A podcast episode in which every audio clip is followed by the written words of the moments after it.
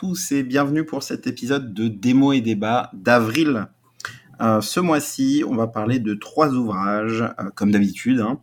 Euh, de Sophocle, Chronique d'une mort annoncée de Gabriel Garcia Marquez et La veille du grand soir, mai 68 de Patrick Rothman et Sébastien Vassan. Et pour parler de ces trois ouvrages, nous avons deux invités. bonjour Laure, quelle est ta citation du mois? Bonjour Martin, bonjour Walid. Bonjour. Alors ma citation, ça va être donc de Gabriel Garcia Marquez. Je voulais rester dans le, dans le thème. Euh, dans son livre Cent ans de solitude.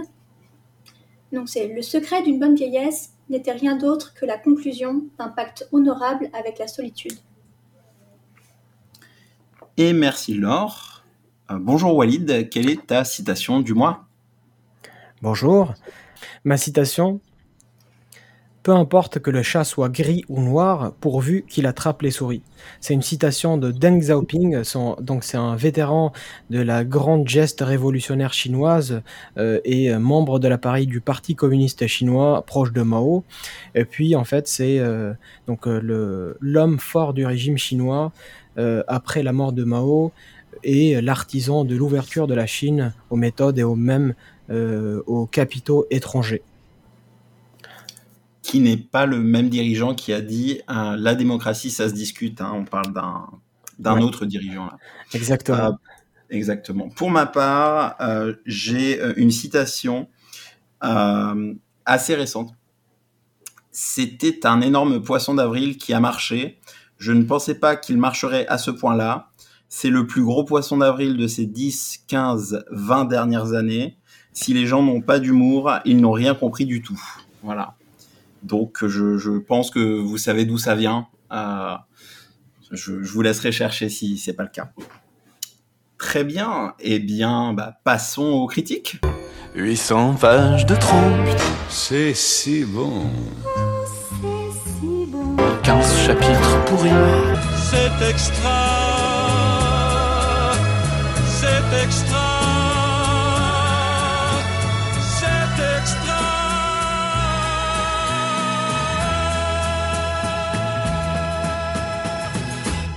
Et nous allons commencer par Électre de Sophocle, euh, créé donc euh, aux alentours de 414 avant Jésus-Christ. Hein, je dis autour parce qu'on n'est pas tout à fait sûr.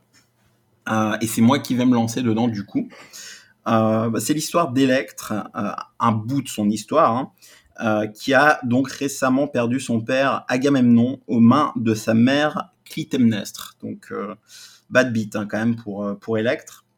pour ceux qui connaissent pas, Agamemnon c'est le roi de Mycène et le commandant euh, d'armée pendant euh, un commandant d'armée pendant la guerre de Troie.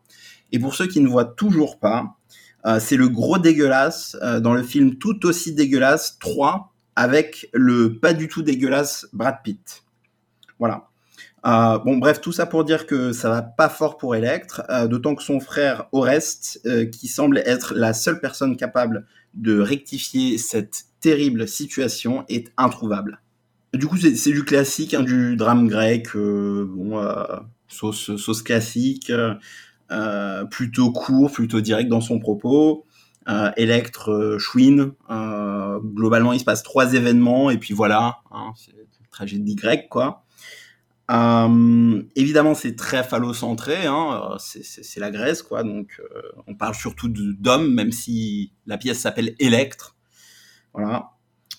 Euh, la pièce devrait d'ailleurs s'appeler euh, Calimero attend son frère. Je pense que ça, aurait pu être aussi euh, appelé comme ça. après, Calimero, il me semble qu'il n'était pas encore inventé à l'époque. Je suis pas sûr que c'était pas. ça sonne grec, hein, le Calimero. Calimero, mais avec un K peut-être. Ouais, Calimero avec un K. Calimeros. Calimeros, oui, bien vu. Ah bah, et eh bah, il y a le nouveau héros d'ailleurs. Ah purée, incroyable. Et eh, je, je, crois qu'on est en train de refaire l'histoire là un petit peu je vous propose d'appeler euh, Electre Calimeros pendant qu'on parle, pendant qu'on parle de ce, cette pièce, si ça vous va. Hein. Ouais, pas de souci. Et, oui, ok, euh, sa situation, euh, elle, elle est horrible, blablabla. Euh, mais je dois vous rappeler quand même qu'Agamemnon, c'est un gros dégueulasse. Hein. Ça, je vous l'ai déjà dit, mais je vous le répète, c'est- un dégueulasse. Voilà. Et ma conclusion sur, euh, sur ce que je pense de ce euh, de, de, de Electre ou Caliméros plutôt, euh, c'est surtout ne visionnez pas le film 3 parce que c'est pas ouf. Hein. Ah, Il y, a, il y a Brad Pitt, Brad Pitt c'est cool, j'aime bien Brad Pitt, mais le film est pas ouf. Voilà. Donc voilà globalement ce que je pense de d'Electre, de Caliméros, pardon. Très bien, bah, je sais pas ce que vous en avez pensé vous. Alors moi en fait j'ai quand je l'ai lu, euh, franchement c'était c'était assez particulier parce que en fait les je connaissais pas forcément les tragiques euh, grecs. Et euh, j'ai appris justement en fait en, lisant justement l'histoire de Caliméros que finalement son père Agamemnon qui a par qui a juste en fait fait l'erreur de tuer un, une de ses filles euh, qui a euh, en fait une de ses filles pour, euh, pour justement sauver son armée pendant la guerre de Troie. Et en fait, ce qui m'a un peu. euh, euh, ce que je trouvais un peu tragique, c'est le fait que bah, sa femme, euh, Clytemnestre, décide finalement, avec son amant Aegisth, de le tuer. Ah, euh, ouais. Donc en fait, je trouvais que c'était un peu dommage de tuer un homme juste parce qu'il a tué euh, donc un gamin. Enfin, je trouve ça triste. Sa Mais, fille. euh, euh, sa Ouais. fille, pardon, ouais. Non mais sa fille, euh, sa fille, enfin ça pouvait être n'importe Ouais. quelle, euh, c'est c'est une gosse, puis voilà. Bah oui, Je suis d'accord, je suis d'accord. Ça se remplace. Enfin, c'est pas. Ouais, c'est c'est Bah, vrai. il en avait plusieurs. Hein, de toute C'est façon. en Ouais. plus, c'est vrai ça. Il a beaucoup de progéniture. Trois Mais- filles, je crois. Je crois qu'il a trois filles et un et un fils, donc euh, bon, il en avait encore deux autres, hein. Euh, voilà. Enfin bref.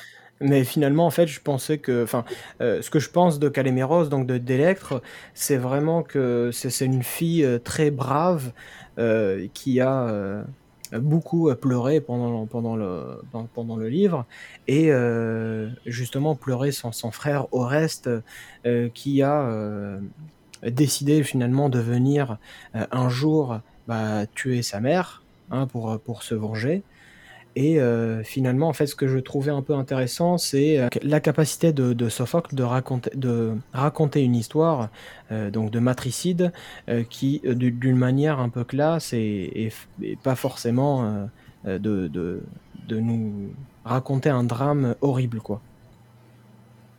Ah, c'est ouais. À la fin, c'est un peu chaud quand même. hein. Enfin, quand tu quand elle, elle crie qu'il y a euh, Caliméros dehors et qu'elle dit ah ouais bien fait. Ah Ouais, vas-y, continue de crier. Moi, je suis là. euh, je regarde s'il y a ton il y a ton zouz qui arrive et euh, je fais je fais le gay et tout là. C'est c'est moche quand même hein, sur la fin. Mais euh, j'avoue que c'est- classe. Je dis je dis pas le contraire. Sophocle était un mec assez classe, je pense. Je pense qu'il était invité aux grosses soirées de l'époque. Co- Comment on appelle les patriciens côté dans la Grèce antique? Euh, Je sais plus. Bref, il- Les, il- les Artides. Ok, Euh, je suis ouais, pas désolé. Mais après, j'ai pas, pas fait grec. J'ai pas fait grec ancien non plus d'ailleurs. Mais bon, en gros, il fait partie euh, l'équivalent des, des patricios. Je pense que ça doit être patricos peut-être. Je Pardon. Elle est beaucoup en camping. il allait beaucoup en camping, oui, c'est ça. C'est ça, c'est un Caliméros au camping, du coup, le prochain. D'ailleurs, euh, peut-être que c'est la suite, hein. on sait pas. Après tout, euh, Ouais, après, moi, je vous rejoins un petit peu. Bah, c'est une tragédie. euh, Enfin, la tragédie grecque, c'est très dé- démonstratif.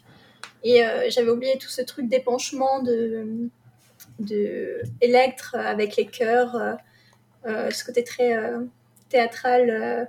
Enfin, c'est du, enfin, Oui, théâtre, du hein, mais ce côté de questions-réponses avec ce Ouais. le côté un peu omniscience. Enfin, c'est. Du coup, forcément, bah, c'est, ça date hein, quand même. Voilà, c'est porté sur un, sur des valeurs un petit peu éculées, un peu anciennes. ouais. je pense qu'on peut dire que Euh, Sophocle est de droite. Je pense. Je pense qu'on peut dire qu'il est légèrement conservateur Ouais, aujourd'hui. ouais, ouais. Et, euh, et d'ailleurs, le code d'honneur, enfin, avec un code d'honneur euh, qui est lui aussi euh, assez éculé, qui se retrouve d'ailleurs dans un autre euh, livre de ce soir. Donc oui, en effet, il y a un peu ce côté où, au moins, c'est une femme, la héroïne de l'histoire. Mais c'est vrai que le, le portrait qu'on en fait est pas tout à son honneur. Après, c'est intéressant de pouvoir les questions de moralité, de loyauté, les valeurs portées à l'époque. Elle parle, euh, voilà, il y a quand même des, discours sur euh, quelles sont les actions, comment on vit sa vie euh, en suivant ses valeurs jusqu'au bout, ou comme sa sœur en essayant de faire tout en n'acceptant pas sa mère, en essayant de... Quelle est la valeur qu'on donne à la vie? Est-ce qu'on peut vivre en mettant ses valeurs de côté, ce qu'Electre a refusé de faire? Ou comme la sœur en se disant j'aurai ma revanche plus tard, j'attends le moment où je serai euh, en position de force et pour le- pour l'instant je subis euh, voilà, à sa façon. Quoi. Donc c'est aussi des prises de position pour des personnes qui n'avaient pas forcément beaucoup de choix à l'époque non plus, parce que euh, les femmes, voilà, on était, c'est quand même pas les personnes les plus avec le plus de droits dans la société. Et, euh, et ce qui est intéressant aussi à un moment, c'est quand même le retour, le dis- enfin, il y a un dialogue entre Electre et sa mère qui remet un peu les choses en perspective sur euh, justement ce que ce qu'a fait euh, le roi Agam- Agamemnon avec le fait qu'il a quand même assassiné sa fille, euh, qu'il avait le choix de ne pas le faire, que c'est de sa faute et que c'est ça qui a rendu aussi un peu fou sa femme et qui a fait qu'elle l'a assassiné parce qu'il a quand même agi aussi en tyran. Et ça met un petit peu de, recul et de perspective aussi sur, euh, sur, euh, sur ce meurtre euh, perpétré par la reine et son amant. Ouais, oui, je, pense que j'ai je, je me lance, mais j'ai pas peur de le dire. On peut dire qu'Agamemnon, c'est quand même une belle merde, franchement. Et qu'il, enfin, dans les concepts de l'époque, il le méritait probablement, effectivement. Et c'est vrai, moi, je te rejoins. Je trouve que l'échange qui, qui m'a paru le plus intéressant, c'était entre les deux sœurs. C'est vrai que cet échange-là était apportait quand même quelque chose de plus. Là où, à partir du moment où Oreste arrive, on sait ce qui va arriver. C'est assez, euh, bon, euh, c'est- un peu pour le show euh, son, son arrivée, mais euh, ça apporte pas grand-chose de, de très très intéressant.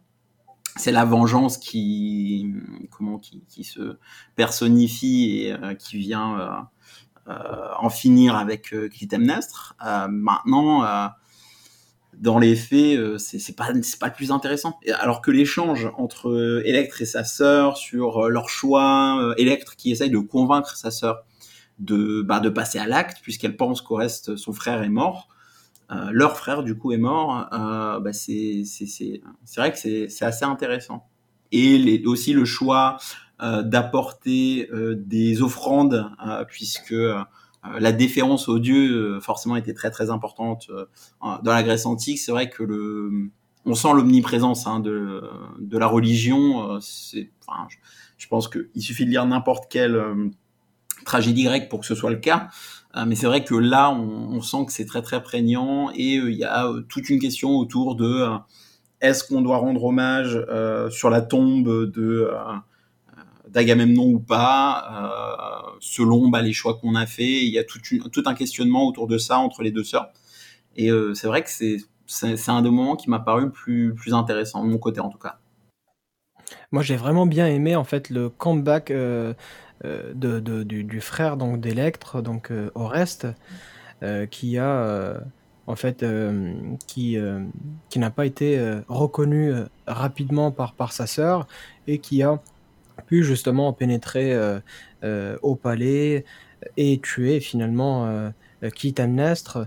Donc finalement, en fait, je trouvais que, que la pièce s'achevait vraiment d'une manière un peu, un peu tragique, mais en même temps, ça m'a un peu poussé à, à, me, à se poser un peu des questions philosophiques sur bah, finalement le bien et le mal. Et finalement, en fait, on, enfin, n'arrive vraiment pas à trancher euh, bah, s'il a bien fait ou pas, parce que finalement, en fait, les, euh, bah, décider de, de venger son père, mais en tuant sa mère, c'est quand même un choix euh, qui est très difficile à prendre.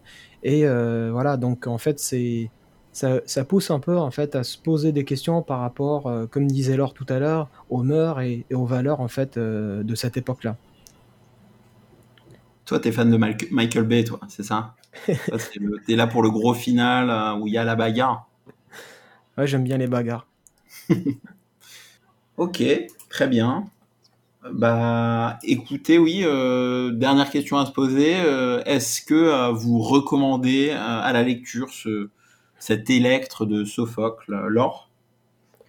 Euh, moi, je le recommanderais parce que c'est quand même assez facile à lire, malgré euh, les références aux délités et euh, les références qu'il faut un peu avoir. on peut passer rapidement dessus et euh, quand même s'imprégner du, du texte. Et ça, en effet, ça pose des questions sur, euh, quand même sur euh, euh, philosophiques, comme disait Walid. Et, je pense que c'est intéressant aussi à mettre en perspective avec les autres textes parlant d'Electre et les autres versions, parce qu'il n'y a jamais une seule version de. parce que comme c'est des légendes, il y a d'autres d'autres récits autour de, de cette histoire. Donc c'est aussi intéressant de pouvoir comparer avec les autres. Et donc voilà, oui, je recommanderais comme lecture. euh, comme lecture. Ok. Walid? Euh, pour ma part euh, aussi, enfin, je recommande vraiment euh, bah, les tragiques grecs parce que, enfin, personnellement, moi, je connaissais pas forcément et, en fait, en commençant un peu à lire bah, les Électres de Sophocle, je me suis rendu compte en fait que bah, que je connaissais pas forcément en fait les personnages et ça m'a un peu, bah, ça m'a un peu poussé à, essayer de comprendre un peu plus les comprendre en fait un peu l'histoire et, m'intéresser vraiment à- aux autres histoires euh, bah, de, la tragédie grecque de manière générale. Et franchement, je pense que d'un point de vue philosophique, euh, c'est intéressant d'avoir en fait cette, euh, enfin, de, voir les choses de cette manière-là. Je trouve que ça apporte vraiment une vision particulière, enfin, qui peut, euh, entre autres, aiguiser un peu le, sens critique, quoi, de manière générale. Très bien. Euh, eh bien, moi aussi, euh, je, je recommande. Euh, c'est vrai que c'est une lecture facile, donc bah, ça permet aussi de se replonger un peu dans le style grec fa- facilement. Hein, c'est ça, se lit rapidement, c'est intéressant, c'est bon, c'est rigolo. Hein, faut pas se mentir non plus. Il y a, y a, quel- il y a un, un petit charme de, de la, autour de la désuétude de, de ces récits et du style qui, euh, qui ne m'a pas laissé indifférent. Euh, mais au-delà de ça, euh, c'est vrai qu'on on a des, échanges quand même assez intéressants, une structure très classique, mais d'autant plus intéressante quand on n'est pas tout à fait euh, au fait de, de ce style. Euh, c'est vrai que c'est c'est assez cool, c'est assez cool à lire. Euh, bah, parfait. Écoutez, il me reste plus qu'à lire un, extrait. Euh, je vais donc le chercher dans mon livre. Electre parle à Chrysothémis, euh, sa sœur. Electre, rien d'inattendu dans ton langage. Je savais bel et bien que tu rejetterais mes suggestions. Allons, sois. C'est de ma propre main et seule qu'il me faut mener l'affaire, car je ne la laisserai pas se perdre dans le vide. Oh non. Chrysothémis, hélas, c'est au jour où mourait notre père que tu aurais dû avoir de telles pensées. Tu réglais tout. Électre, mon cœur me les dictait déjà, mais je ne m'en faisais pas une idée assez ferme. Chrysothémis, tâche dans tes idées d'en rester là toute ta vie. Électre, tout le sens de ta leçon, c'est que tu refuses de m'aider. Chrysothémis, certes, à funeste entreprise, échéance funeste. Électre, je te félicite, tu as des idées, mais tu es lâche et je te déteste. Et pour le second ouvrage, je te laisse la main, Laure. Alors, je vais vous présenter, moi, Chronique d'une mort annoncée, écrit par Gabriel Garcia Marquez en 1981, ou euh, Gabo pour les initiés. Voilà. On peut l'appeler GGM aussi, c'est comme vous voulez. Alors, euh, Gabriel Garcia Marquez, euh, il a gagné le prix Nobel de littérature pour son ouvrage euh, Cent ans de solitude. C'est un auteur colombien. Et donc là, le livre Chronique d'une mort annoncée, ça, comme l'annonce le titre, annonce euh, la mort de Santiago Nazar. Et c'est une chronique autour de tous les événements qui se sont passés euh, avant sa mort et euh, comment un peu toutes les aventures de chaque personne du village qui, connaissant les, connaissant les intentions des tueurs, n'ont pas empêché les faits et comment ça a impacté aussi dans le futur la vie des protagonistes. Donc on y retrouve un peu euh, des thématiques, euh, la thématique de l'honneur, de la fatalité aussi, sur un destin qu'on ne peut pas changer, malgré toute la volonté du monde. Et euh, tout ça sur un registre un peu burlesque, peu burlesque parfois, un peu comique, en tout cas assez léger. Voilà déjà pour le résumé du livre. Alors, de mon côté, au niveau de ce que j'en ai pensé, donc je partais plutôt positive parce que j'avais lu euh, Cent ans de solitude et ça m'avait beaucoup plu, ce récit. euh. Mais, euh, mais celle-ci, ça n'a pas vraiment euh, m'amené aux mêmes sphères de réflexion, à la même, euh, au même sentiment pendant la lecture. Euh, L'écriture reste très. euh, Enfin, on reste. C'est une très belle écriture, euh, on se prend à l'histoire, l'intrigue est bien menée. Mais, euh, mais l'humour ou le comique euh, de la situation, ça m'a un peu passé à côté, ça m'a pas touché. Et le burlesque était pareil, ça m'a pas. Du coup, il n'est resté un peu que les trucs qui sont un peu tragiques pour moi. Et du coup, c'est pas un livre qui se veut tragique, et du coup, ça m'a un peu sorti du ton du livre. Parce que, enfin, c'est, ça a un peu touché les, les, des choses un peu d'actualité féministe qui sont, qui, voilà, qui m'importent. Et donc, ça parle de crime d'honneur, ça parle de beaucoup d'atteintes sexuelles, euh, de violence et du, et de la femme de, qui est, encore une fois, euh, peu. euh, enfin, oui, les femmes qui sont de, de nouveau très loin d'être égales des hommes. Et ça remet beaucoup ça en avant. Et euh, c'est vrai que j'ai du mal à me distancier de ça parce que c'est des thématiques qui sont très importantes pour moi aujourd'hui. Et comme le reste, euh, enfin, le, to- le ton comique ne m'a pas touché, j'ai pas réussi à avoir ce recul sur euh, l'histoire. Et donc c'est vrai que celui-là, je suis un peu passée à côté de ce livre et même si la lecture n'était pas déplaisante. Mais, mais l'ensemble, voilà, je reste un petit peu mitigée. C'est super intéressant que tu dises ça parce que c'est vrai que et bon ça, a une logique aussi hein, déjà euh, euh, en tant qu'homme et toi en tant que femme euh, on- qu'on ait des comment des, choses qui attirent l'œil différentes euh, ça, ça paraît logique. Mais c'est vrai que je suis c'est pas que je suis passé à côté des éléments que tu avances c'est plus que c'est pas du tout ce qui ce qui ouais ce qui m'a sauté aux yeux euh, de mon côté, j'ai vraiment apprécié la, lecture. J'avais l'impression que c'était, enfin, ça faisait vraiment hors du temps. J'avais l'impression de lire un, enfin, de, lire euh, l'équivalent d'un Sergio Leone euh, que j'aurais pu regarder au cinéma. Je, m'attendais à, à voir arriver Clint Eastwood. C'était, je sais pas, je, je trouve que ça a un charme incroyable. Et c'est vrai, c'est ce côté où j'ai trouvé ça très hors du temps quoi. C'est pour ça aussi que j'ai pas vraiment fait de rapprochement à à l'actualité parce que euh, j'imaginais pas la chose comme enfin je, je m'imaginais pas du tout proche de la chose quoi. C'est vraiment ça faisait récit euh, un peu imaginaire euh, enfin très ça faisait très fictif euh, à mes yeux même si euh, ça ça peut ne rien avoir de fictif pour le coup, puisque euh, c'est largement. Euh, euh, ça, peut largement se baser sur des faits réels, hein, ça n'a rien de surprenant dans, ce qui est écrit, rien d'aberrant sur la réalité d'une époque. Mais c'est vrai que moi, c'est pas du tout ce qui m'a sauté aux yeux. Et je me suis beaucoup plus laissé entraîner sur. Euh, sur l'ambiance, sur, euh, enfin, j'avais vraiment l'impression d'y être. Je, suis assez euh, étonné. Bon, moi, pour le coup, c'est mon premier euh, Gabo. Hein. Euh, c'est mon premier Gabriel Garcia Marquez, donc euh, ça joue peut-être aussi. Euh, mais j'ai trouvé ça super plaisant à lire, malgré effectivement, bon, c'est pas, c'est pas, euh, c'est pas super réjouissant hein, comme comme lecture. Il y a, c'est pas très très heureux. Il y a beaucoup d'éléments. Euh, plutôt euh, plutôt triste, plutôt euh, dramatique, mais c'est vrai que j'ai trouvé ça extrêmement plaisant comme lecture.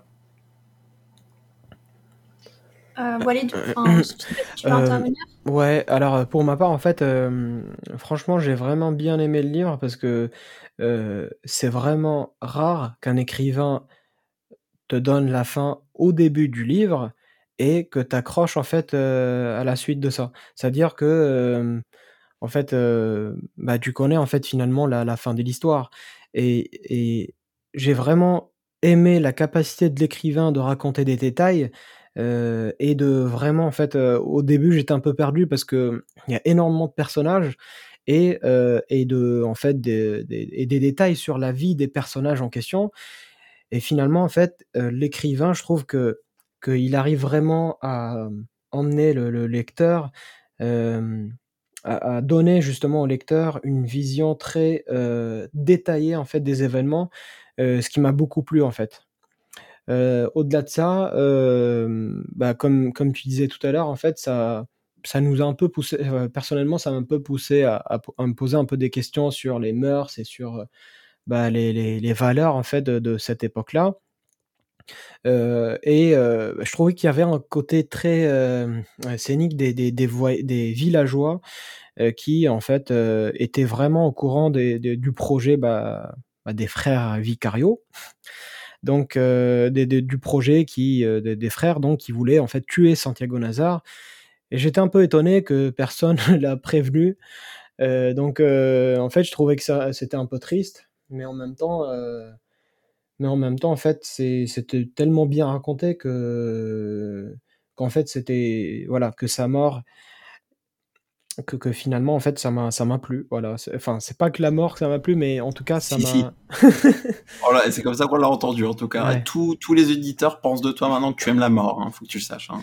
c'était triste mais euh, il faut que tu découpes ça Mehdi voilà donc je pense comme, que euh, comme le Santiago Nazar a été découpé c'est ça que tu es en train de nous dire exactement ah, bravo bravo et euh, moi pour reprendre euh, en fait je suis d'accord avec vous que euh, c'est très enfin ça se veut très intemporel parce qu'on ne nous place pas dans une époque, on ne nous place pas dans un endroit géographique euh, fixe, donc ça pourrait se passer dans n'importe quel village, dans n'importe quel pays. Euh, euh, voilà, c'est pas précis, on dit pas que c'est en Colombie, on dit pas. Voilà, on sait donc c'est juste. On, on, arrive à situer euh, en ayant des connaissances parce que euh, bah, il y a le côté euh, crime d'honneur, le côté religion, La très religion, présent, ouais. Mm.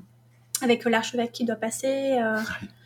Et ça, ça prend aussi part au comique de la situation parce que c'est pour ça aussi que, enfin, en effet, il y a des faits tragiques. Enfin, il, il se fait euh, découper. Enfin, le son autopsie est atroce. Oui. Euh, il, enfin, il prend beaucoup de, c'est très sanglant Oui. comme histoire, mais ça paraît euh, léger parce que c'est c'est le ton qu'il donne et il fait vraiment ça d'un ré, un récit euh, qui se veut euh, justement dédramatisant et autres. Mais mais voilà, mais moi forcément, l'autre côté, le revers de ça, c'est voilà, ça reste un crime sur l'honneur. Et c'est quoi cet honneur? C'est euh, euh, la perte de la virginité d'une femme. Donc c'est le pire, la pire chose qu'on puisse faire. Faut tuer un homme parce que euh, la virginité a été prise. Et on ne sait même pas si.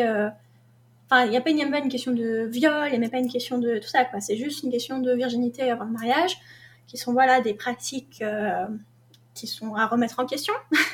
et qui continuent par la suite hein, d'ailleurs, puisqu'elle est répudiée, donc elle est censée ne plus jamais se marier. Enfin voilà, toute la position de la femme est, et tout ça est absolument pas remis en question.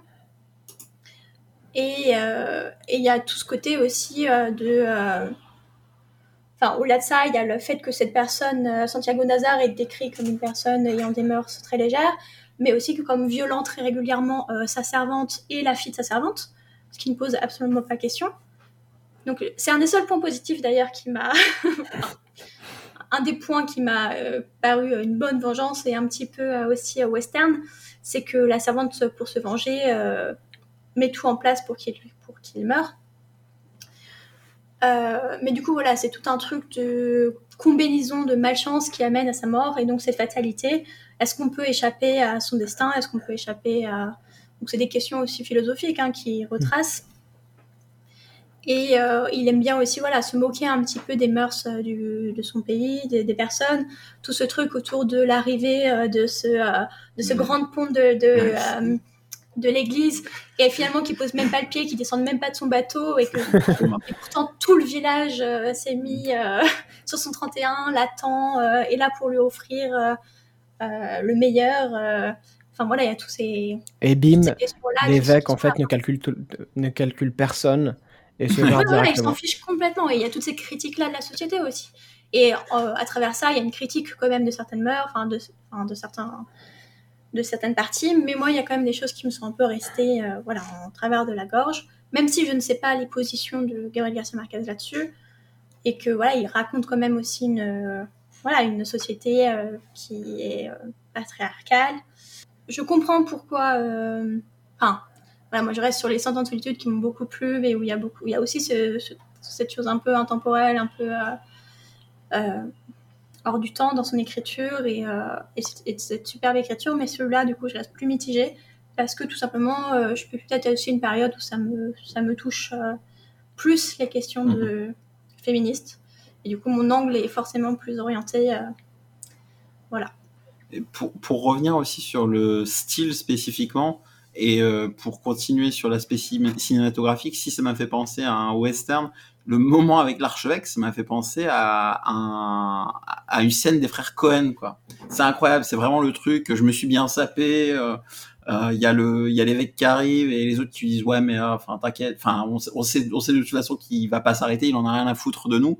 Et vraiment il arrive, il fait ses signes de croix et il en fait deux trois et il se casse et on l'imagine tellement bien rester dans son bateau au loin, faire deux trois pauvres signes et se casser. Je trouve, j'ai trouvé ça euh, incroyablement drôle. Il, il est très très bon, euh, Gab- Gabriel Garcia Marquez, et je pense que est-ce qu'il a encore envie parce que je, je vais dire une connerie. Ok, donc euh, je pense que de là où il est, il sera très content de savoir que je trouve qu'il est extrêmement bon. Donc Gabo. voilà, Gabo, donc c'est pour toi, c'est gratuit. Mais il, est, il est extrêmement fort pour, pour décrire une situation. Je, je trouve qu'il arrive à mettre la quantité nécessaire de détails pour qu'on se transpose sans se faire chier. Ce qui est quand même un gros problème euh, dans un certain nombre de euh, lectures que j'ai pu avoir, notamment de classiques français. Euh, big up à Flaubert, évidemment, que je déteste. Euh, mais je trouve que là, c'est la bonne dose de détails pour euh, bah, nous transporter, vraiment nous faire imaginer l'endroit où on est et euh, que euh, bah, qu'on en tire exactement le, nécessaire. Quoi. Ouais, du coup, en fait, euh, ce que je voulais dire, c'était un peu qu'il y avait un côté un peu absurde euh, bah, dans, dans l'histoire et que, et que finalement, euh, ça m'a un peu fait penser à L'étranger de Camus, où euh, bah, finalement, le, le, le- protagoniste Meursault qui tuait, en fait, euh, qui, qui voulait, euh, qui a tué un arabe, donc euh, ça se passait en Algérie, et, euh, et finalement, ça raconte un peu un côté un peu tragique de la vie. Donc ça, ça m'a fait un peu penser à ça. C'est vrai que la Sachant que, n'a pas été- sachant que Santiago Nazar euh, est un arabe aussi. Oui, Oui, et c'est souvent souligné dans le livre. D'ailleurs, il y a tout un truc autour de la communauté, euh, bah, de dire que c'est le parfait coupable aussi. Parce qu'on voit bien, c'est expédié en deux secondes, enfin, alors que tout prouve ou montre a priori que ce n'était pas lui. Euh, L'affaire est jugée en très peu de temps, c'est pas approfondi, et, euh, et on reste sur, euh, sur ces bases-là. Et c'est aussi, mais, mais je suis d'accord avec toi sur l'absurdité, enfin, il montre combien c'est absurde aussi ce crime de l'honneur en fait. Là-dessus, il dit, en fait, c'est, on voit que les frères font tout pour essayer de se dédouaner, mais, mais, mais ils, sont, ils vont jusqu'au bout et après ils vont plus démordre du, euh, euh, du fait qu'ils aient- ils avaient raison, euh, que, que c'était la bonne chose à faire parce qu'ils peuvent plus s'en sortir. Ils, sont allés jusqu'au bout et du coup ils doivent assumer leur acte, quoi. Ah, c'est vrai, même l'avocat dit, euh, donnez, enfin, je sais plus exactement sa phrase, mais qu'en gros, donnez-moi n'importe quel élément pour douter de l'affaire et, et je remuerai des montagnes. Enfin, c'est pas exactement ça qu'il dit, mais en gros, pour dire, il suffit de rien pour désavouer euh, la, la situation actuelle, pour, pour désavouer les, les, les meurtriers, hein, concrètement. Donc effectivement, c'est bah, vrai que vos deux idées se rejoignent, euh, fatalité et, absurdité. On sent que euh, y a un truc inexorable qui, qui enfin, on, on sait ce qui va se passer à la fin. Donc de toute façon, on sait que c'est inexorable, mais aussi il y a ce, enfin, pendant toute la lecture, on se dit mais pourquoi vous vous êtes pas parlé euh, à ce moment-là Euh, Pourquoi vous avez cru ça Euh, C'est un enchaînement euh, d'absurdité qui fait qu'à la fin, bah, Santiago Nazar a été tué, que personne s'est demandé même, enfin presque personne s'est demandé si c'était vrai ou faux quoi. C'était ouais, c'était une évidence. Non, après, il y a une, la question de se dédonner des fautes. Parce qu'après, il y a tous les témoignages de chaque personne, de pourquoi moi j'ai pas pu, parce que je faisais ça, et on enlève sa culpabilité et on la, on la déplace ailleurs. Parce que toutes les personnes étaient au courant, et euh, il y a tout ce truc de la mère qui a bloqué la porte, euh, le, euh, l'évêque, euh, le curé qui a dit moi j'attendais l'évêque, c'était plus Mhm. important. Enfin, il y a tout cet enchaînement de personnes qui ont qui déportent la faute, quoi. Mais il y avait aussi un truc un peu dégueulasse où finalement, en fait, le pauvre, euh, son autopsie a été faite par, par quelqu'un qui n'était pas médecin. Donc du coup, il, il a, en fait, il a procédé du- d'une manière un peu, euh, enfin, il, il a fait n'importe comment. En fait, il a fait n'importe quoi. Donc il l'a un peu découpé n'importe comment. Oui, il a charcuté. Hein. Et, et finalement, en fait, il savait pas de quoi faire avec ses entrailles et du coup, il les a un peu jetées. Et du coup, je trouvais ça un peu quand même fort. Ça, c'était le rappel du de, de la volaille qui était découpée par la par la servante. Le fait que ses tripes aient été balancées comme ça. Ouais. C'était l'im- l'image du, je sais plus si c'était une volaille ou un lapin. Oui, oui, je sais. Mais dans le, le- dans le livre, c'est le rappel. Hmm. C'est euh, c'est qu'il a été, enfin, il a été traité de la même manière que euh, que l'animal a été traité au début euh, par la par la servante. Et en soi, c'est aussi la vengeance pour elle, c'est euh, qu'il est traité pareil à la fin, quoi. Effectivement. Ok, très bien. Euh, des choses à rajouter? Et Pas bah pour- parfait. Walid, est-ce que tu recommandes ce- cet ouvrage? Euh, personnellement, je recommande, oui. Je recommande fortement cet ouvrage euh, parce qu'il m'a beaucoup plu et j'ai bien aimé en fait le sens de l'imagination de l'écrivain. Ok, très bien. Laure? Euh, oui, oui, je, euh, je recommande euh, tout de même, donc avec des, des guillemets, parce que j'ai quand même, voilà, il y a, des, enfin, en fait, je pense que quand on arrive à avoir le recul et, et, et voir ça pour ce qu'elle c'est, hein, un récit intemporel et l'absurdité de la situation et autres, ça reste un très bon Gabriel Garcia Marquez avec une très belle écriture. Euh, ça se lit très facilement, c'est court et, euh, et je pense que c'est une lecture qui, oui, qui vaut le coup. Et de mon côté, je, je recommande aussi, effectivement, ça se dévore. hein. C'est super intéressant. De mon côté, je, bon, je, je- pourrais dire que je vais lire d'autres Gabriel Garcia Marquez, mais ce serait un peu mentir puisque je, je lis uniquement pour les podcasts. hein.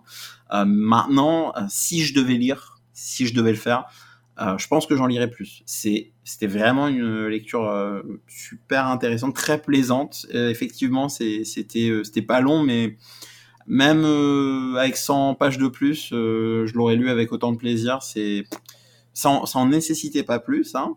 Euh, 100 pages, euh, une centaine de pages, c'est très bien et c'est ce que ça nécessite euh, pour le récit euh, là. Mais euh, je parle du style de Gabriel Garcia Marquez, ça se lit avec grand plaisir. Et euh, Laure, tu peux passer donc euh, à ton extrait. Alors, je vais vous lire un extrait. Donc, mon frère, Luis Enrique, rentra chez nous par la porte de la cuisine, que ma mère ne verrouillait pas pour nous permettre de regagner nos chambres sans attirer l'attention de mon père. Avant de se coucher, il alla au petit coin mais s'endormit assis sur la tinette.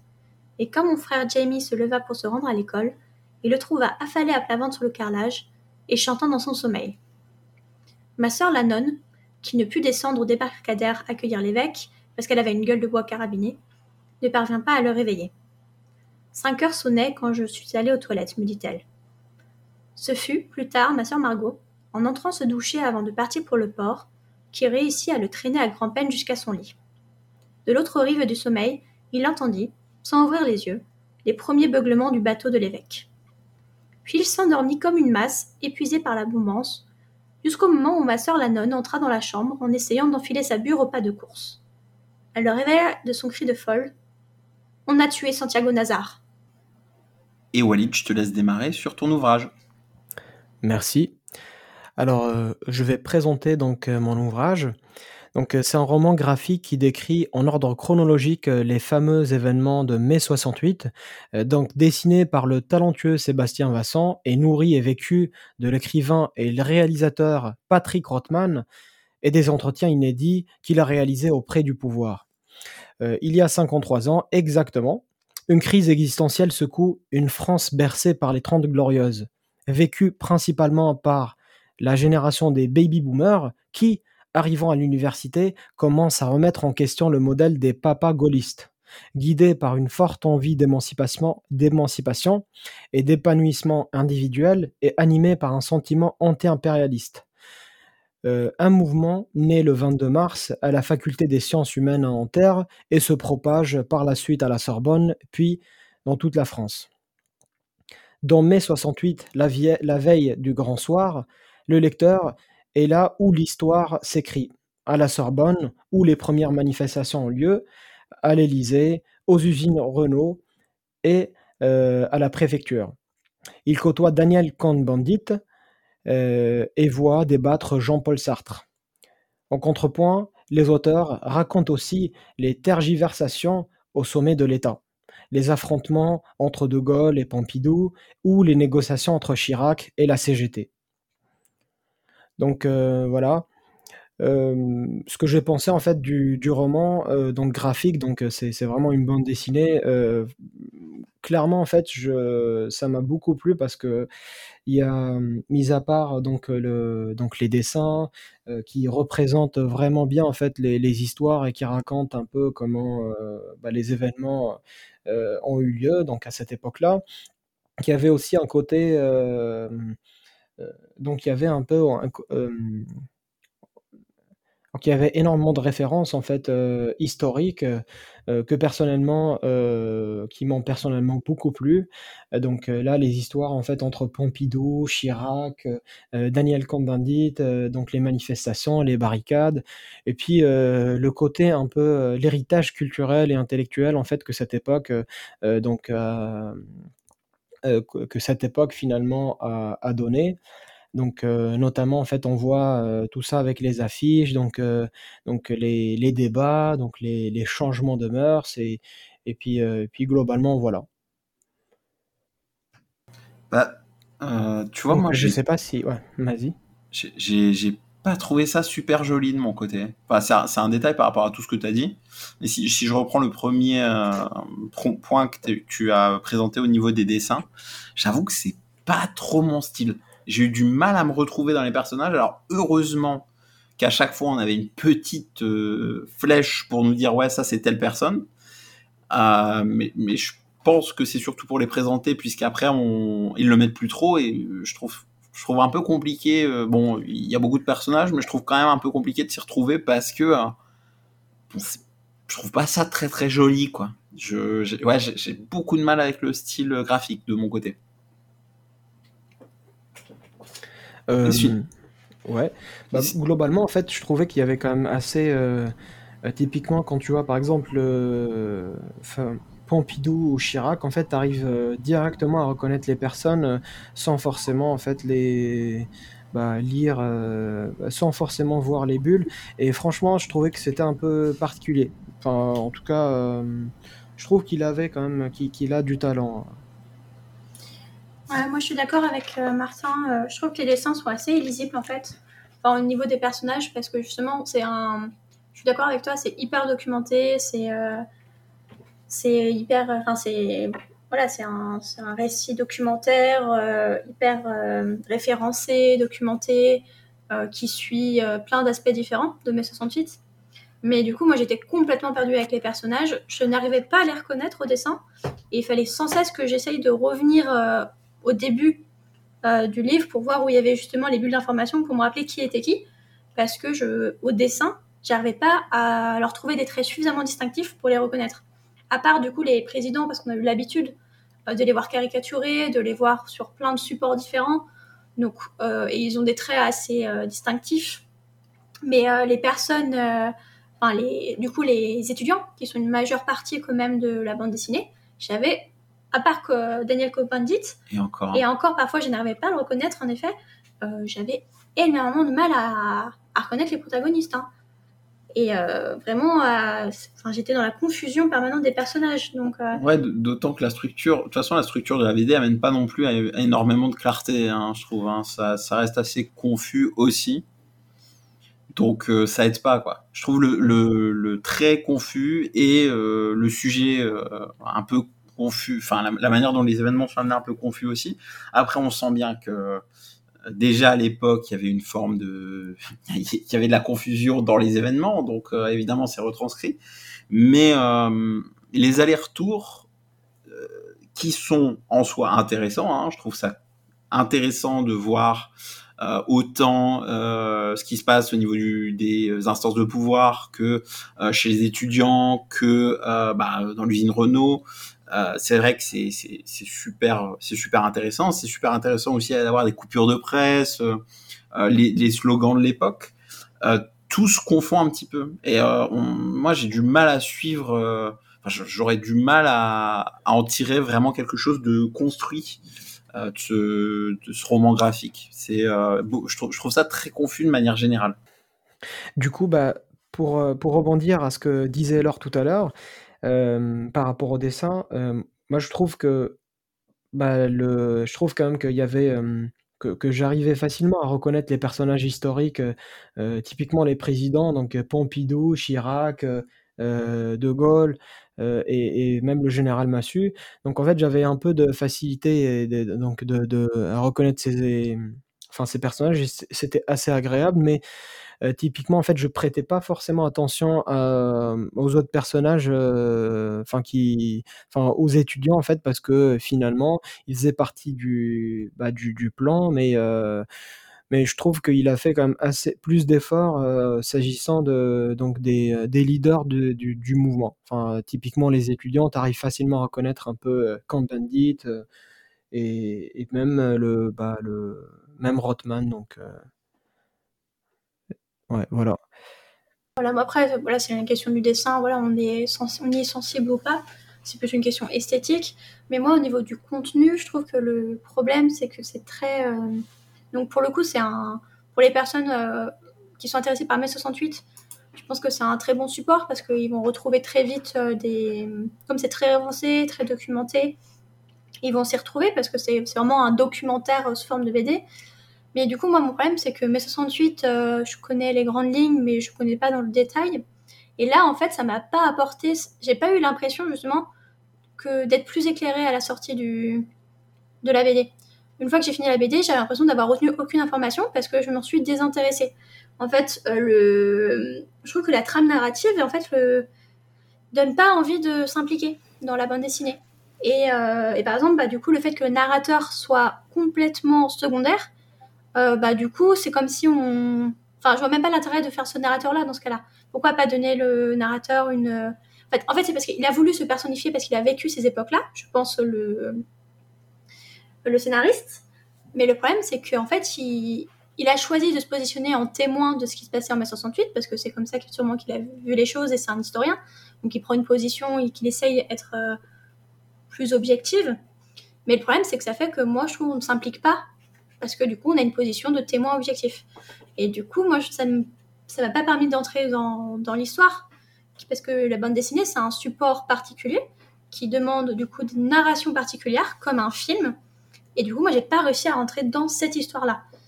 Et, euh, et du coup, je pense que, le, c'était mal choisi. En fait, je pense que la trame narrative a été mal choisie. Et la façon de traiter le sujet, ça, ça a juste amené de, donc, une perte dans l'histoire, de l'incompréhension. Euh, vraiment, je, ça, ça m'a pas plus euh, captivé que ça. Alors que c'est des événements qui, qui justement, sont des, une révolte populaire avec beaucoup d'enjeux, avec euh, euh, des masses qui se sont soulevées. Enfin, c'est, terrible. Il y a des, violences policières qu'on retrouve, enfin, qui sont très euh, liées à l'actualité d'aujourd'hui. Enfin, c'est des thématiques qui, sont hyper importantes de société. Mais euh, la façon dont vraiment dont la narration se fait m'a, juste bon, laissé froide. Et je suis sortie de ces BD, bah, c'est comme si je l'avais pas lu. Vraiment, ça m'a euh, laissé de marbre et de pavé Pardon. Euh, et du coup, euh, je suis, euh, voilà, je, voilà, je, ça m'a pas, ça m'a pas marqué quoi. C'est vrai que c'est rigolo enfin, ça m'a fait penser à quelque chose que tu disais, même ce que vous dites, les éléments desquels j'ai le gardé le plus de souvenirs. Et je l'ai lu hier, hein, le bouquin, donc euh, voilà c'est euh, quand ça se passait dans les instances de pouvoir. Donc, quand euh, il s'agissait de scènes avec De Gaulle, et je pense qu'il y a deux raisons à ça. Le narrateur est pas présent. Donc on a quelque chose qui n'a pas été vécu directement. Il n'a pas besoin de se, il peut pas se placer dans, dans la situation. Et la deuxième chose, c'est que je reconnaissais les gens. Donc j'avais le sentiment d'être un peu plus proche du propos parce que bah, je comprenais les, je, comment je comprenais un petit peu plus ce qui se passait derrière et je connaissais les personnes. Et je pense que ça, ça a joué aussi. Dans les seules choses que j'ai retenues, euh, on a c'est euh, les différents échanges, les, les manœuvres de De Gaulle, euh, les, les allers-retours aussi de Pompidou. Ça, c'est des choses que j'ai encore bien en tête. Ouais, Je suis d'accord avec toi, je trouve qu'on comprend mieux les enjeux politiques Ouais. que les enjeux sociétaux en fait.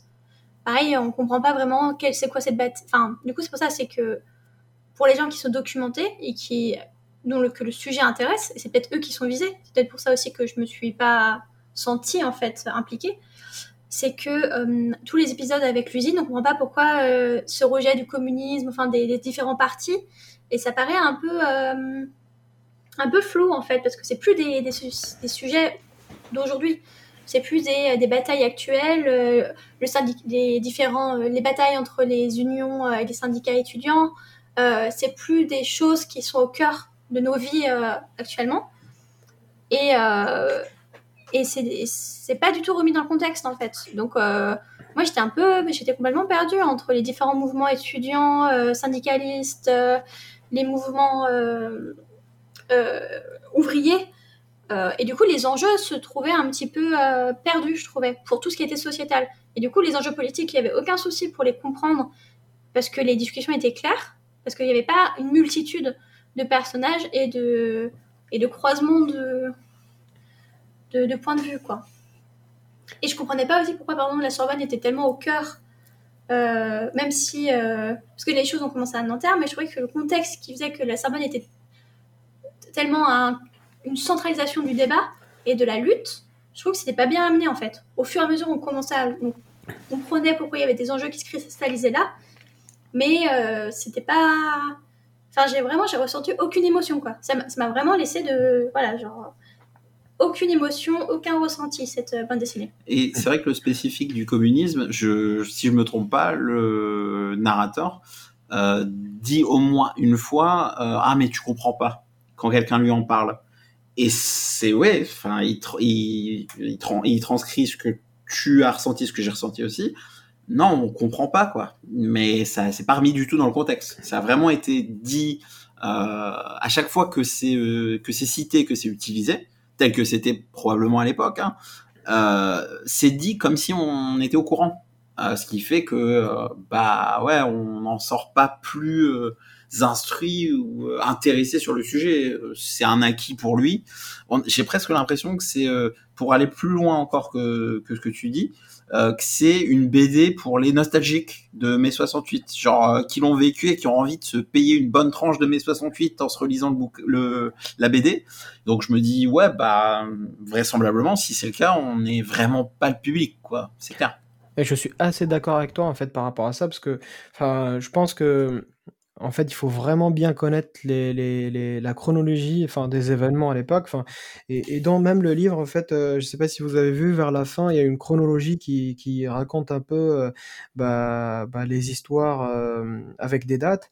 Et en fait ça m'a permis un peu de me de structurer un peu les événements dans ma tête parce que euh, comme disait Laure tout à l'heure bah il y avait un peu j'avais un peu aussi du mal à à reconstituer un peu les événements.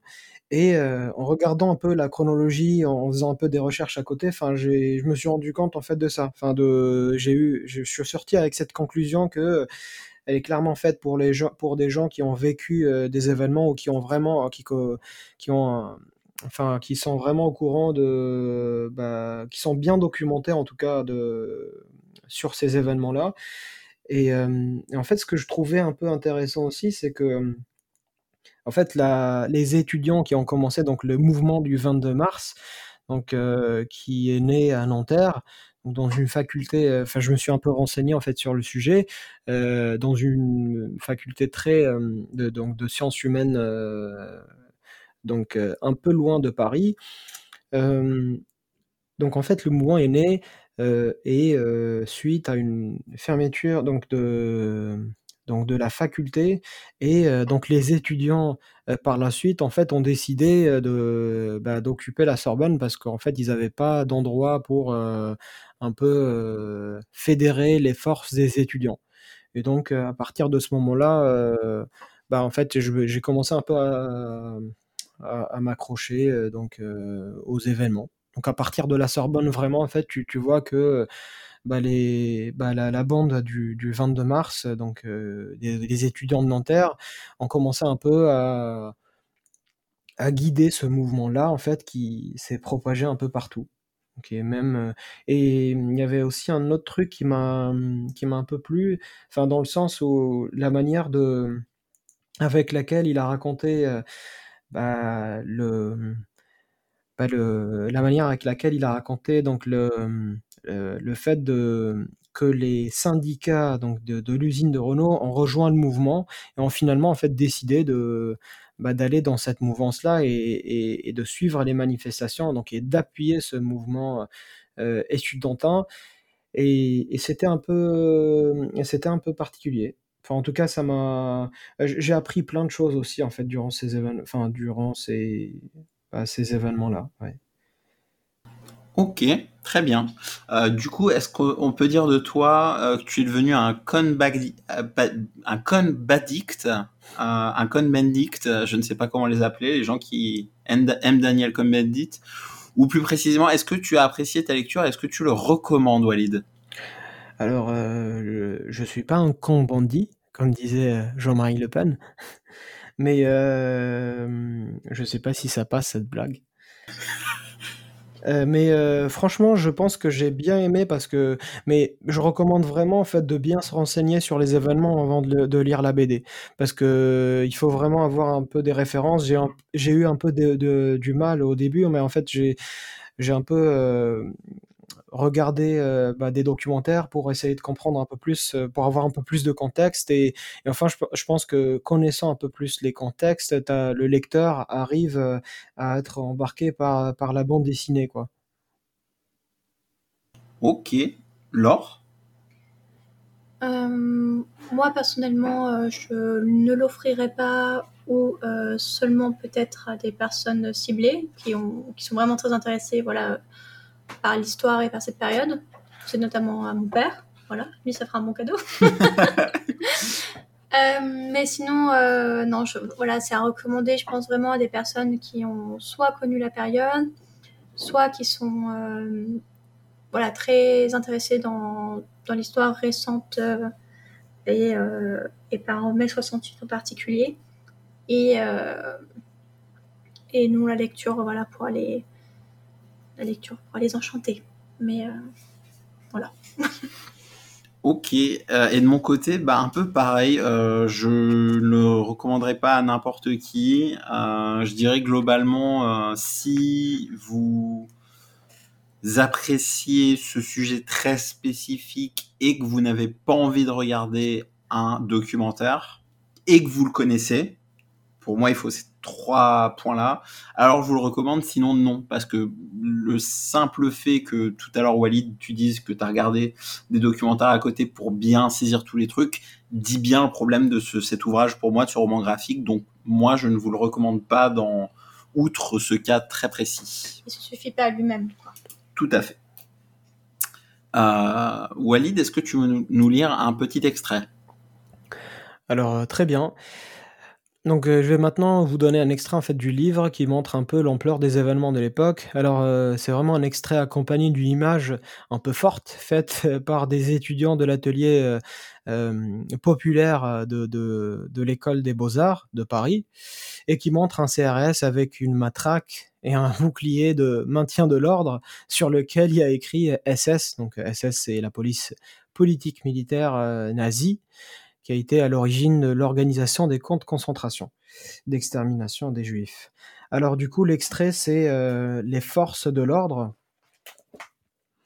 En mai 1968, le préfet de police dispose à Paris de 7000 agents de police, de, 300, de 3500 CRS et de 6000 gendarmes mobiles, soit 1650 hommes.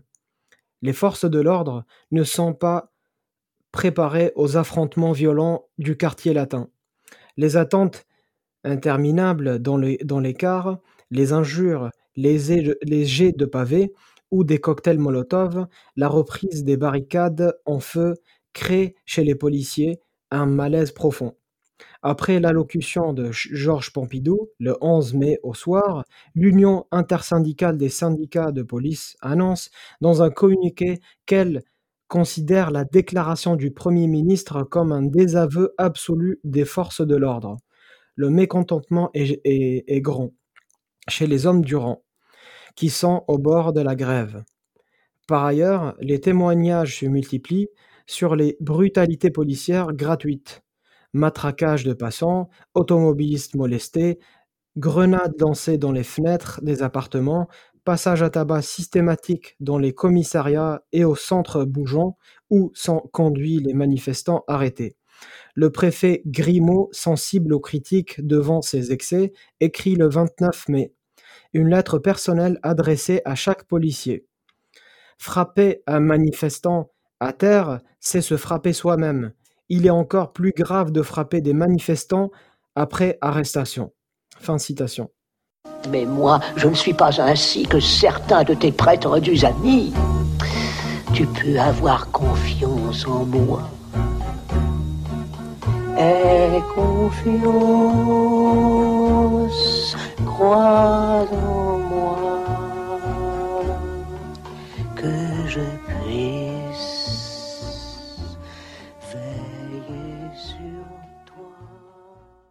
Et on passe à l'avant-dernière partie de ce podcast avec vos recommandations. Et Laure, je te laisse commencer. Alors pour ma recommandation, je vais partir sur un podcast qui est Le cœur sur la table de Victoire Toyon. C'est son nouveau podcast après les couilles sur la table, qui cette fois euh, revisite nos idées préconçues sur l'amour et euh, un petit peu euh, bah, les contes de nos enfances et tout un petit peu les idées qui ont pu euh, se, se créer, euh, par exemple le conte de Barbe Bleue et autres. Voilà, tout ce qui a pu. euh. Désolée, j'ai pas arrêté de me reprendre. Non, mais il a pas de problème. Euh, Walid? Alors moi j'ai deux recommandations. Donc, euh, donc la première recommandation c'est vraiment un documentaire en fait, une série documentaire euh, euh, qui s'appelle donc Les années choc, ABBA, Bee Gees et Carpenters. Donc euh, c'est une euh, série en deux parties conceptualisée comme un récit avant-après euh, qui raconte l'histoire douce, amère de trois groupes légendaires, donc ABBA, les Bee Gees et Carpenters, méprisés en leur temps, mais dont la musique a été réévaluée et adorée des décennies plus tard. Donc en fait, je recommande parce que, enfin, quand j'étais petit, j'avais un peu honte en fait de bah, d'écouter ABBA et Bee Gees et, en fait, euh, au fin fond de moi, je pense que j'aimais bien, mais j'avais honte à l'extérioriser. Et en fait, en, regardant ce documentaire-là, en fait, c'est ça m'a vraiment rassuré et du coup, bah, j'assume maintenant, en fait, j'assume clairement que mon côté euh, donc euh, pop euh, pop euh, sucré, on va dire. Et euh, donc du coup, la deuxième recommandation, c'est vraiment une émission donc podcast euh, de France Culture, donc qui s'appelle Les Chemins de la philosophie, donc présentée par Adèle euh, Van Ries, qui propose une rencontre quotidienne de philosophie et euh, monde, monde contemporain. Donc euh, c'est tous les jours euh, de 10h à 10h55 sur France Culture. Je soutiens ton, ta recommandation, Walid. Merci, merci. Euh, et euh, faut certainement pas avoir honte d'écouter ABBA. Hein. Tu sais, euh, tant que t'écoutes pas Michel Sardou, euh, t'as pas à t'en vouloir. hein. Euh, de mon côté, je recommande The Strangers de Na Hong Jin, qui s'appelle totalement différemment en anglais, comme d'habitude. Qui est un film qui se passe qui se passe donc en Corée film coréen du coup dans un petit village euh, perdu euh, bah, perdu hein, dans la forêt clairement dans les montagnes euh, et bah, qui qui parle d'événements étranges qui se passent dans cette petite ville. Le protagoniste est un policier et c'est drôle c'est flippant Euh, ça, ça vous emmène mais totalement euh, du bout du nez euh, pour vous retourner à la fin et euh, un petit peu euh, se demander euh, bah, ce qui s'est passé. C'est génial. Euh, c'est génial. C'est un beau euh, plongeon aussi dans la culture coréenne, euh, dans la religion aussi. Euh, c'est vraiment un, film euh, assez génial. C'est le deuxième long, je crois, de Na Hong Jin après euh, The Murderer. Oh non, pardon, The Chaser. Euh, c'est l'un des deux. C'est The Murderer, The Chaser, The Chaser. Ok. Après The Chaser, euh, qui euh, qui est aussi lui-même très bien, que je vous recommande. Mais euh, mais donc du coup, The Strangers, c'est celui-là que je vous recommande. Et euh, nous pouvons passer à la euh, dernière étape euh, de ce podcast, qui euh, sont euh, bah, les livres du mois prochain. Hein, voilà, le tirage au sort, tout ça. Donc euh, à plus, hein, à bientôt. Au revoir. Ah, au revoir Walid. Merci, au revoir. Au revoir tout le monde. Ah, Au revoir Laure. À bientôt. à tout de suite Mehdi. À toi. C'est toi qui parles maintenant.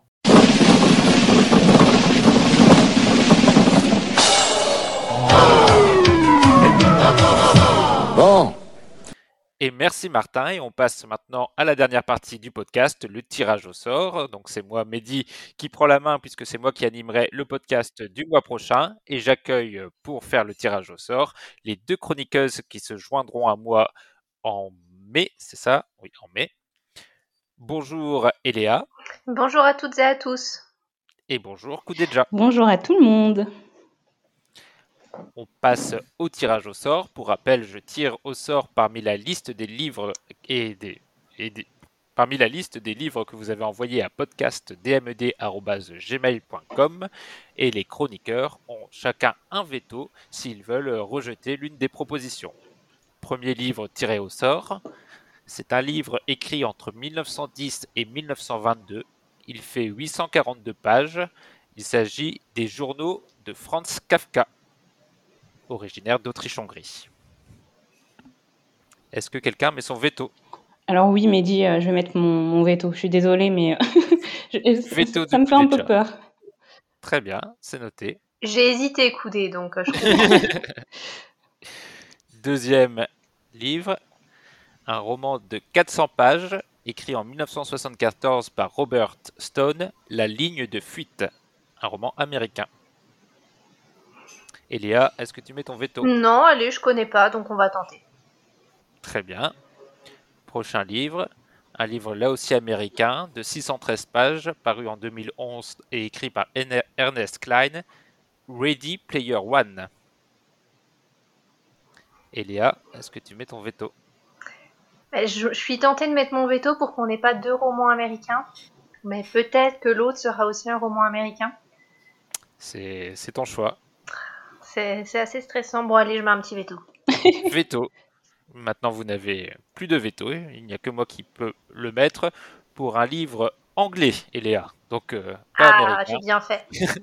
de 608 pages par R.G. El- Ellory, Seul le silence, paru en 2007. Donc nous lirons ces deux livres.